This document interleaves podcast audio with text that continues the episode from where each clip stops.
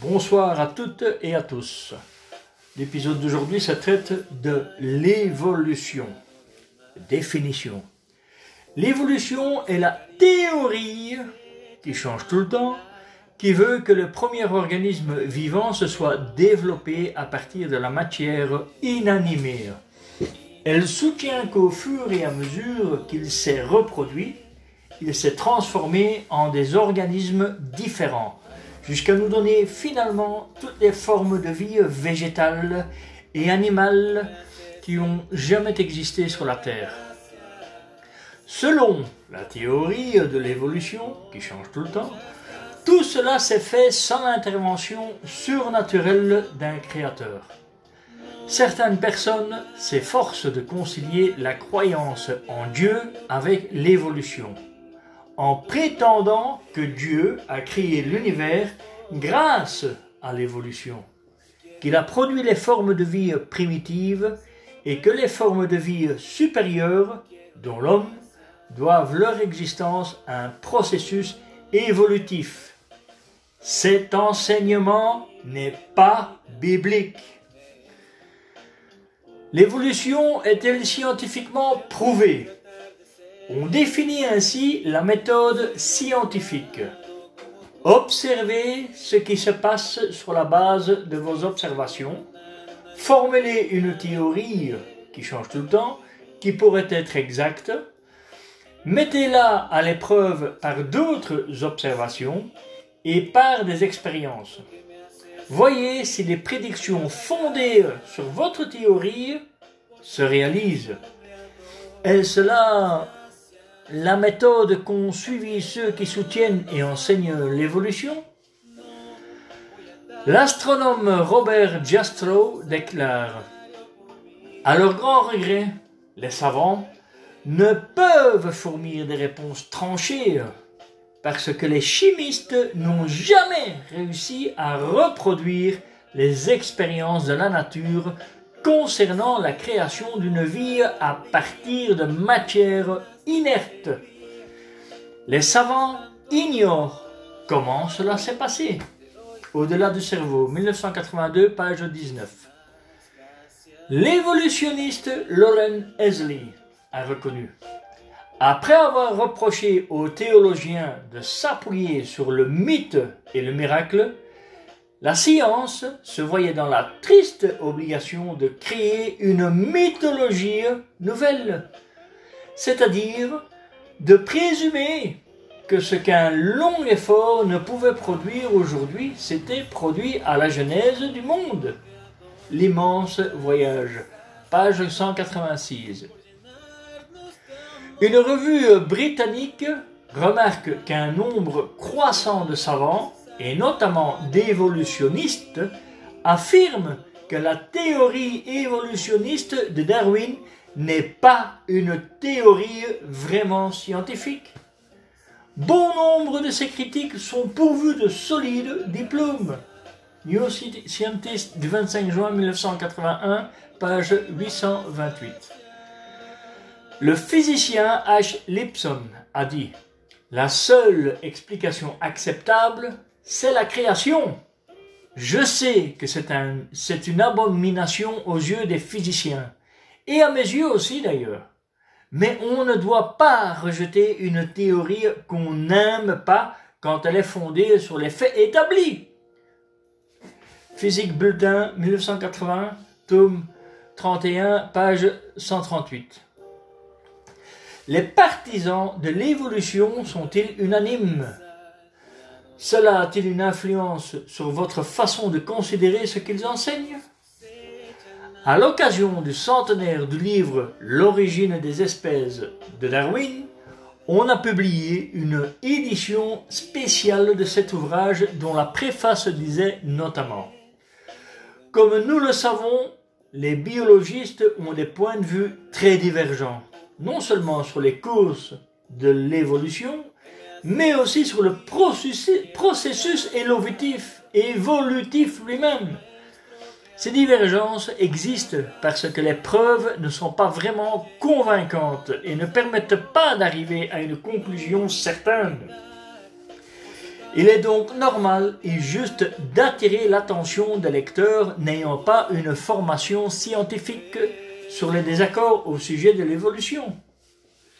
Préface de W. Thompson, qui était alors directeur de l'Institut des études biologiques pour le Commonwealth, à Ottawa, Canada. Un siècle après la mort de Darwin, nous n'avons toujours pas la moindre idée démontrable, voire plausible, de la façon dont l'évolution s'est réellement faite, ce qui a provoqué ces dernières années une succession extraordinaire de disputes sur l'ensemble de la question. Il y a presque un état de guerre ouverte parmi les évolutionnistes eux-mêmes. Chaque secte évolutionniste préconisant quelques modifications nouvelles. C'est Booker, rédacteur au Time de Londres, The Star, Johannesburg, du 20 avril 1982, page 19. Une revue scientifique a déclaré L'évolution n'est pas seulement attaquée par les chrétiens fondamentalistes, elle est également contestée par des savants réputés. Les désaccords sont de plus en plus grands parmi les paléontologistes, les spécialistes des fossiles. Discover d'octobre 1980, page 88. Quel est le témoignage des archives, fossiles? Darwin a reconnu si des espèces nombreuses avaient réellement apparu tout à coup, ce fait anéantirait la théorie de l'évolution. L'origine des espèces 1983, Maspero 2, page 378. Les faits indiquent-ils que les espèces nombreuses sont venues à l'existence en même temps? Ou montre-t-il qu'il y a eu un développement graduel, comme le soutient l'évolution? A-t-on découvert suffisamment de fossiles pour pouvoir tirer une conclusion valable? Porter Keir de la Smithsonian Institution dit ceci. Dans les musées du monde entier sont conservés une centaine de millions de fossiles tous catalogués et identifiés. New Scientist du 15 janvier 1981, page 129. L'ouvrage Histoire de la Terre abonde dans ce sens en ces termes. Grâce aux fossiles, les paléontologistes peuvent maintenant nous donner une excellente image de la vie telle qu'elle existait dans les périodes anciennes.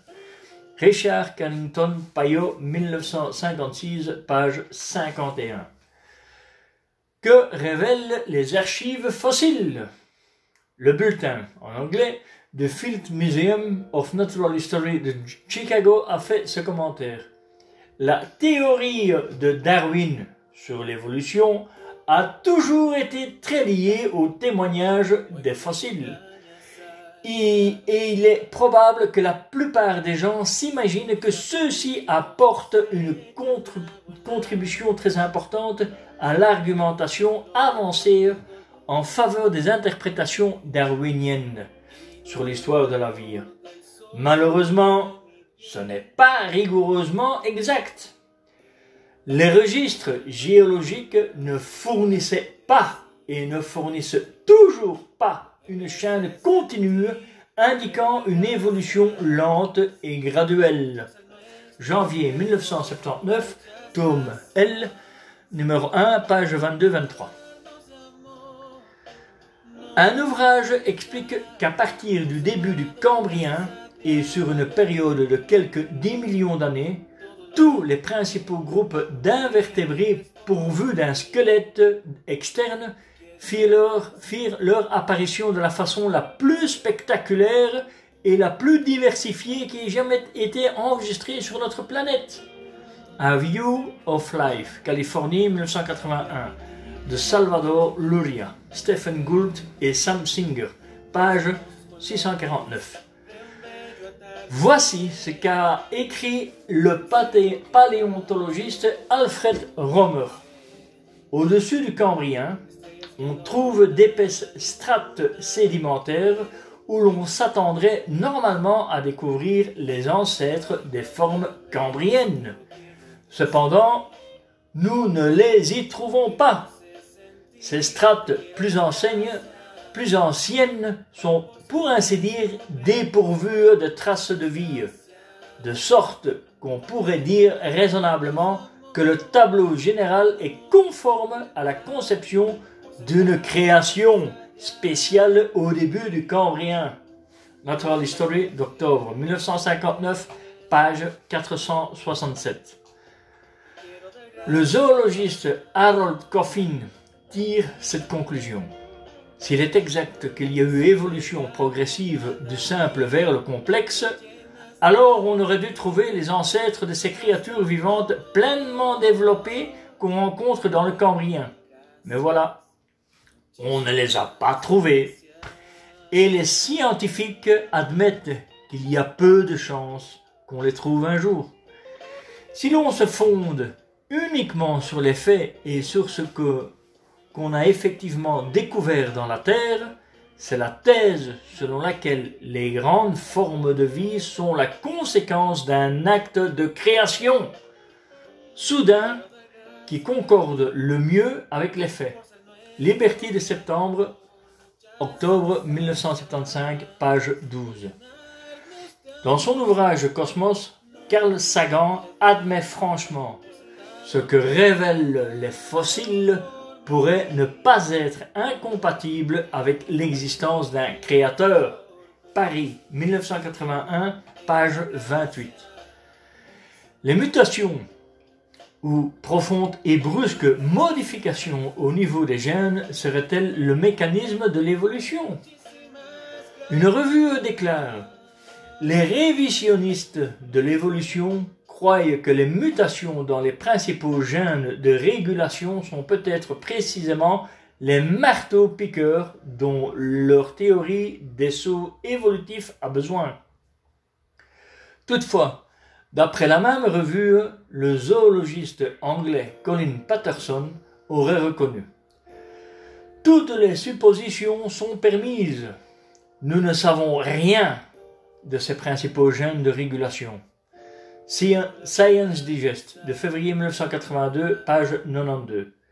Autrement dit, aucune preuve n'appuie cette théorie.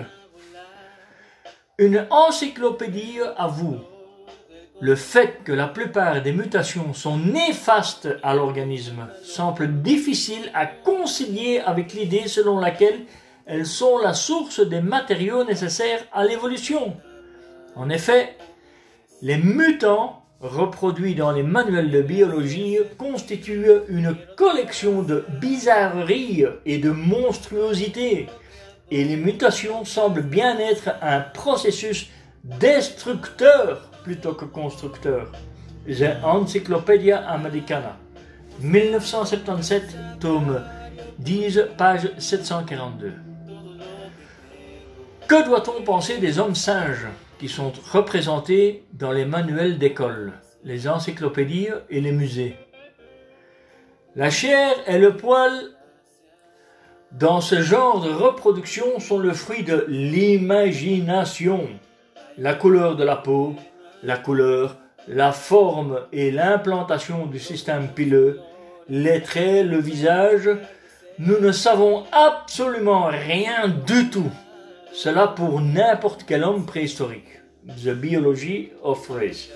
New York 1971 de James King, pp 135-151. L'immense majorité des planches dessinées sont davantage fondées sur l'imagination que sur les faits. Les artistes doivent créer quelque chose qui se situe entre un grand singe et un être humain. Plus le spécimen est jugé vieux, plus il lui donne une allure simiesque. Science Digest d'avril 1981, page 41. On commence de même à s'apercevoir que l'homme primitif n'était pas sauvage. Il nous reste encore à nous persuader que les contemporains de Pléistocène n'étaient pas des brutes, et encore moins des créatures simiesques au psychisme rudimentaire. C'est pourquoi les reconstitutions qui prétendent représenter le néandertalien ou le pitécanthrope sont grotesques. Dieu est déjà là. Divar Lisner, page 281. Les livres de science ne présentent-ils pas l'évolution comme un fait? Beaucoup de savants succombent à la tentation du dogmatisme. On a maintes et maintes fois présenté l'origine des espèces comme une question définitivement réglée. Il n'y a rien de plus éloigné de la vérité. Pourtant, cette tendance dogmatique persiste et elle ne rend pas service à la cause de la science. The Guardian, Londres, du 4 décembre 1980, page 15. Est-il raisonnable de croire que tout ce qui existe sur la Terre a été créé en six jours? Certains groupes religieux enseignent que Dieu a créé toutes les choses en six jours de 24 heures. Mais ce n'est pas ce que dit la Bible. Voyons Genèse 1 du 3 au 31. Lisons Genèse 1 du 3 au 31. Et Dieu dit qu'il y ait de la lumière, et il y eut de la lumière. Après cela, Dieu vit que la lumière était bonne, et il commença à séparer la lumière de l'obscurité. Dieu appela la lumière jour, et il appela l'obscurité nuit. Il y eut un soir, et il y eut un matin, premier jour. Puis Dieu dit qu'il y ait une étendue entre les eaux pour les séparer en deux. Alors Dieu se mit à faire l'étendue et à séparer les eaux qui étaient au-dessous de l'étendue et les eaux qui étaient au-dessus de l'étendue. Et cela se passa ainsi. Dieu l'appela étendue, ciel, et il y eut un soir et il y eut un matin, deuxième jour. Puis Dieu dit que les eaux qui sont au-dessus du ciel se rassemblent en un seul endroit, au-dessous du ciel, se rassemblent en un seul endroit et que la terre ferme apparaisse. Et cela se passa ainsi. Dieu appela la terre ferme terre, mais il appela l'accumulation des eaux mer. Et Dieu vit que c'était bon. Puis Dieu dit que la terre produise de l'herbe et des plantes qui sortent des graines, qu'elle produise aussi, selon leurs espèces, selon leurs espèces. Selon leurs espèces. Cela annule l'évolution. Des arbres fruitiers qui donnent des fruits et des graines sur la terre. Et cela se passa ainsi. La terre commença à produire de l'herbe, des plantes qui portent des graines, ainsi que des arbres qui donnent des fruits et des graines, selon leurs espèces selon leurs espèces. Alors Dieu vit que c'était bon. Et il y eut un soir, et il y eut un matin, troisième jour. Puis Dieu dit qu'il y ait des astres dans l'étendue du ciel pour séparer le jour et la nuit. Ils serviront de signes pour les saisons, ainsi que pour les jours et les années. Ils brilleront dans l'étendue du ciel pour éclairer la terre et cela se passa ainsi. Dieu se mit à faire les deux grands astres, le grand pour briller pendant le jour et le petit pour briller pendant la nuit. Il fit aussi les étoiles. Ainsi Dieu les mit dans l'étendue du ciel pour éclairer la terre, pour briller pendant le jour et pendant la nuit, et pour séparer la lumière de l'obscurité. Alors Dieu vit que c'était bon. Il y eut un soir et il y eut un matin, quatrième jour. Puis Dieu dit que les eaux foisonnent d'animaux et que des animaux ailés volent au-dessus de la terre, au-dessus de la terre, de la terre, de la terre, à travers de l'étendue du ciel. Et Dieu se mit à créer les grands animaux marins et tous les animaux qui se déplacent et qui foisonnent dans les eaux, selon leurs espèces. Il n'y a pas d'évolution, car selon leurs espèces, et tous les animaux ailés qui volent, selon leurs espèces. Il n'y a pas d'évolution, selon leurs espèces. Alors Dieu vit que c'était bon. Après cela, Dieu les bénit en disant, Soyez féconds, devenez nombreux et remplissez les eaux de la mer, et que les animaux ailés deviennent nombreux sur la terre. Terre, terre. Il y eut un soir et il y eut un matin, cinquième jour. Puis Dieu dit que la terre produise des animaux selon leurs espèces, pas d'évolution, selon leurs espèces, les animaux domestiques et les animaux rampants. Les animaux domestiques l'ont été par création, ils n'ont pas été domestiqués par l'homme. Et les animaux sauvages de la terre selon leurs espèces, selon leurs espèces. Et cela se passa ainsi. Dieu se mit à faire les animaux sauvages de la terre selon leurs espèces.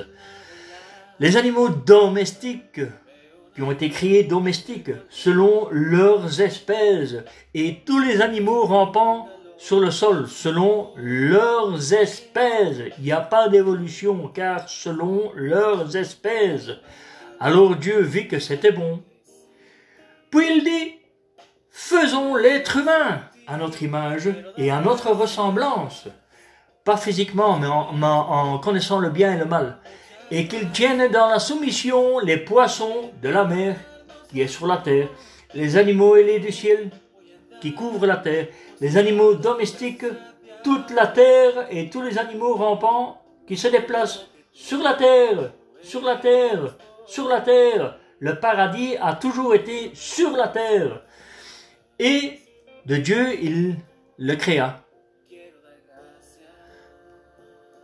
Et le Dieu les créa. Il les créa hommes et femmes. Après cela, Dieu les bénit et leur dit, Soyez féconds et devenez nombreux. Remplissez la terre. Paradis sur terre. Ils étaient au paradis quand Dieu a dit ça. Remplissez la terre. Remplissez la terre. Soumettez-la. Tenez dans la soumission les poissons de la mer qui se trouvent sur la terre, les animaux ailés du ciel qui couvrent la terre et tous les animaux qui se déplacent sur la terre, sur la terre, sur la terre, pas dans les cieux. Puis Dieu dit, Voici que je vous ai donné toutes les plantes de la terre qui portent des graines et tous les arbres dont les fruits portent des graines, qu'ils vous servent de nourriture. Tout le monde était mangé du végétaux. Et à tous les animaux sauvages de la terre, à tous les animaux ailiers du ciel et à tous les animaux qui vivent se déplacent sur la terre. J'ai donné la végétation verte pour nourriture. Et cela s'est passé ainsi. Donc, il n'y avait pas d'animaux carnivores qui attaquaient des humains pour en manger les humains ou un autre animal, puisque tout le monde mangeait de la végétation et rien d'autre, pas de viande. Cela est venu après. Après cela, Dieu regarda tout ce qu'il avait fait et vit que c'était très bon. Il y eut un soir, il y eut un matin, sixième jour. Fin. Comment Dieu a aménagé la terre? Explique comment Dieu a aménagé la terre, qui avait déjà été formée en vue d'en faire la demeure de l'homme. Et avant ça, il y avait les dinosaures. Ce passage montre que ces préparatifs ont duré six jours. Mais il ne, fit, mais il ne dit pas qu'il s'agissait de six jours de 24 heures. La Bible utilise souvent le mot jour pour désigner une longue période de temps. Voir 2 Pierre 3.8. Lisons 2 Pierre 3.8. Toutefois, que ceci ne vous échappe pas, bien-aimés. Pour Jéhovah, un jour est comme mille ans, et mille ans comme un jour. Fin.